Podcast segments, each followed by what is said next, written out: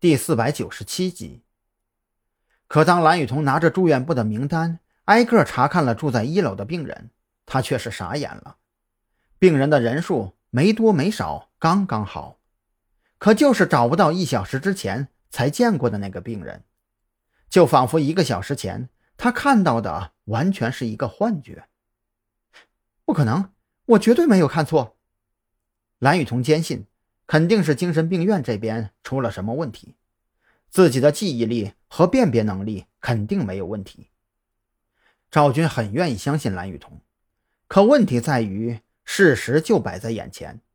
只能将希望寄托在对医护人员的审讯工作之上。在审讯开始之前，赵军首先要求对这些被抓回来的医护人员进行全面的体检，尤其是针对胃部的 X 光检查。最终的调查结果让特侦局所有人都长出了一口气，包括王主任在内，一共十七名医护人员胃部发现了有强硫酸，这说明这次抓捕行动没有错。为了防止这些人用强硫酸自杀，赵军按照之前的做法安排医生给他们动手术取出强硫酸，但是并没有对他们进行持续麻醉，因为抓捕行动的结束。并不意味着案件的完结。赵军需要在最短的时间内得到这些医护人员的供词。接下来的两天里，特侦局的所有人轮番上阵，对这十七名医护人员进行高强度审讯。最终得出的结论却让赵军有些傻眼。其中，王主任的供词称，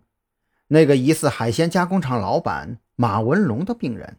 之前的确在精神病医院接受治疗，但是在张扬等人离开后不久，院长又突然亲自将马文龙送上了一辆面包车，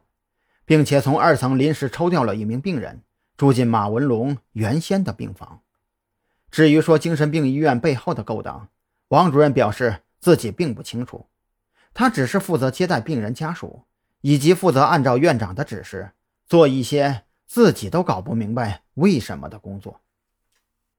而那名院长就有些意思了。自从手术结束之后，他就一直在装睡，不管赵军等人如何问询，反正就是躺在病床上闭着眼，任凭你说破了嘴皮，也是一言不发。对于这种情况，张扬觉得一直熬下去也不是办法，还不如先对精神病医院的住院部进行一次地毯式的排查。尤其是病房楼外的绿化部分。经过深思熟虑之后，赵军决定双管齐下：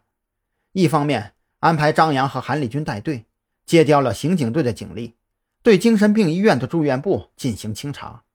另外一方面，特侦局的其他人继续对一众医护人员展开审讯持久战，用时间熬，也要熬垮他们的心理防线。接到赵军的命令之后。张扬当即带着韩立军再次来到精神病医院。有了刑警队的警力协助，清查工作显得有条不紊，很快就将整个院子的草皮翻了个遍。这一翻，可把张扬等人给翻傻眼了。在那看起来生机盎然的草皮之下，一层油乎乎的腐殖土掩盖着零落腐骨，